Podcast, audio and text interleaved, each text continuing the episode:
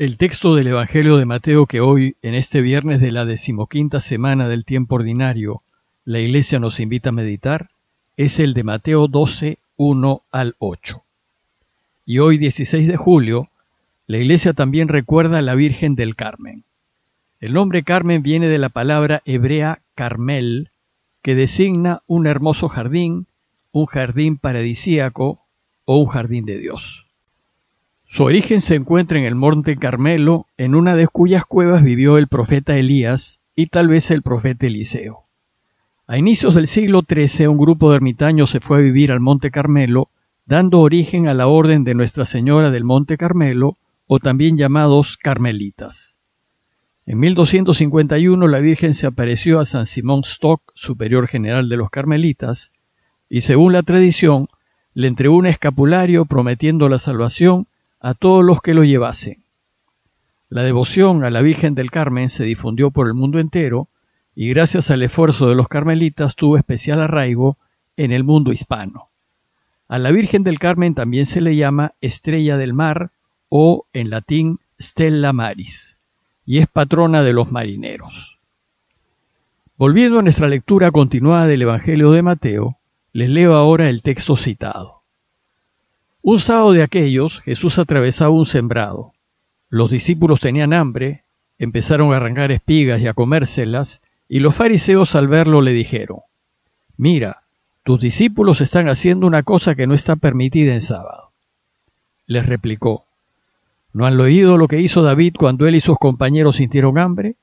Entró en la casa de Dios y comieron de los panes presentados, cosa que no les estaba permitida ni a él ni a sus compañeros, sino solo a los sacerdotes. ¿Y no han leído en la ley que los sacerdotes pueden violar el sábado en el templo sin incurrir en culpa? Pues les digo que aquí hay uno que es más que el templo. Si comprendieran lo que significa quiero misericordia y no sacrificio, no condenarían a los que no tienen culpa, porque el Hijo del Hombre es Señor del sábado.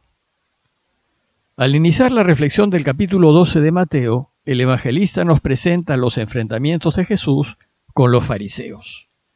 Los fariseos eran personas religiosas y de buena fe, cuyo deseo era que Dios reine. Era una especie de hermandad religiosa laica a la cual pertenecían personas de todos los estratos sociales, ricos y pobres. Esta especie de hermandad estaba muy extendida en Israel y muchas sinagogas locales eran llevadas por ellos. Su deseo, al igual que el de Juan Bautista y el de Jesús, es que Dios venga pronto a reinar. Pero su problema es que creían que Dios reinará solo si se cumple la ley de Moisés al pie de la letra, es decir, si se cumple plenamente la alianza hecha con Moisés. Esto los hacía rígidos e inflexibles, pues exigían que todos cumplan la ley sin saltarse ni una sola coma. De lo contrario, Dios no va a llegar a reinar el Mesías no va a venir y los invasores romanos no serán echados del país. Desgraciadamente, en su afán de cumplir la ley, se pegaban estrictamente a la letra y a lo que decía literalmente la ley, y aplicaban la norma sin miramientos y sin considerar situaciones particulares ni casos. Debido a este modo de proceder, los fariseos van a tener dificultades con Jesús, pues él también anunciaba que Dios iba a reinar pero no siempre cumplía la ley estrictamente. A veces se la saltaba, y como tenía discípulos que lo seguían, estos también se la saltaban. Y de proceder así, la ley no se va a cumplir y Dios no va a venir a reinar. Sin embargo, Jesús quiere enseñarnos que Dios es mucho más grande que la ley, que no está atado a ella para reinar y que su actuar no depende de nosotros. Y aunque nosotros podemos colaborar con Él para que reine, él reinará cuando quiera y como quiera. Jesús como hombre de Dios y practicante fue sin dudas un observante de la ley, pero la va a observar siempre que no haya conflicto entre lo que dice la ley y lo que su Padre desea. Para él, lo que hay que observar es la voluntad del Padre, es decir, el espíritu de la ley, considerando las personas, los tiempos y sus circunstancias. Pues aplicar la ley a rajatabla y literalmente hace más daño que bien, y en vez de ser un alivio se convierte en una carga para la persona, y así no ayuda a que Dios reine. Bueno, pues una de las principales discusiones que Jesús tuvo con los fariseos giraba en torno a la observancia del sábado. La ley decía que el sábado, el último día de la semana, era día de descanso, pues Dios descansó el séptimo día de la creación, y por tanto ese día no se podía trabajar. El judaísmo había llenado el sábado con una serie de prohibiciones, y entendían el descanso sabático como una casi total inmovilidad y ninguna clase de trabajo. Se podía comer, pero no se podía trabajar para comer. Documentos judíos atestiguan que había 39 clases de trabajo que no se podían hacer en sábado, y la sola excepción era en caso de muerte. Si bien Jesús observará el descanso sabático, para él más importante es la salud y el bien de las personas que la aplicación inmisericorde de lo que dice la ley. Veamos el texto. Dice el texto que Jesús atravesaba unos sembrados y era un día sábado. La ley permitía caminar un máximo de cerca de mil metros, que era una distancia máxima para ir a la sinagoga y volver. Y aquí en el relato, Jesús está yendo a la sinagoga. Pero en el camino surge un problema. Sus discípulos sienten hambre. Dice el texto que como sus discípulos sintieron hambre, comenzaron a arrancar y a comer las espigas.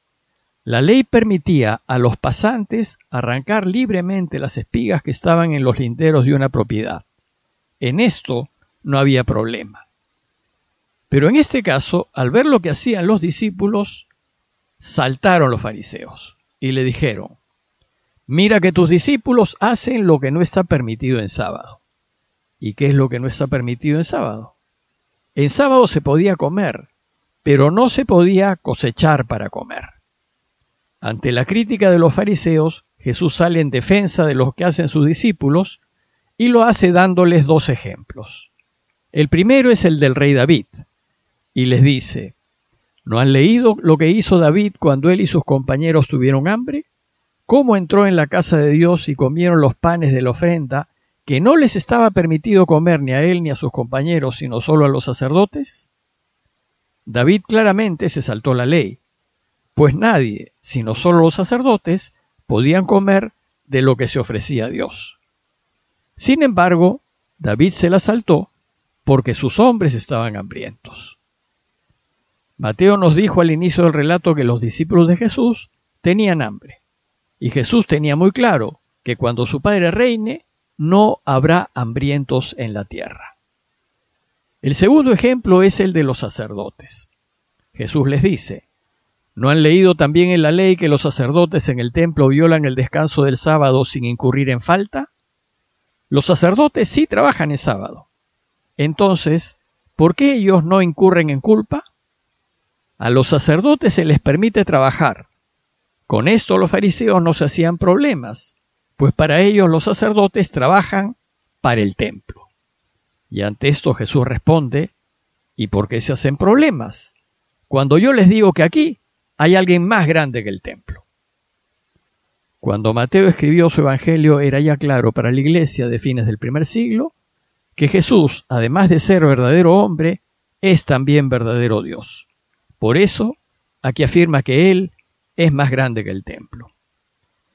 En esta discusión entre Jesús y los fariseos, la enseñanza es que la ley de Dios, que es la ley del amor, debe estar impresa en nuestros corazones, y por tanto deberíamos actuar como actúan los hijos de Dios, siempre con compasión, aunque sea en sábado.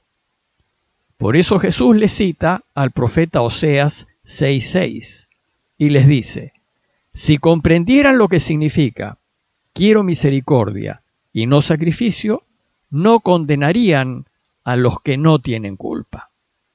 Si bien la ley es importante para regular las relaciones entre los hombres, más importante es la misericordia y la compasión. Y debemos siempre guiarnos por el deseo de ayudar y de aliviarle la carga al otro en lugar de hacérsela más pesada. Para Jesús, más importante que las promesas, las mandas, los votos y los sacrificios que le hacemos a Dios para obtener algún favor, es la compasión. Nuestro corazón se debe conmover ante los sufrimientos de las personas. pues sin duda Dios ve con más agrado la ayuda que podamos dar a los demás que las promesas, votos y mandas que le podamos hacer.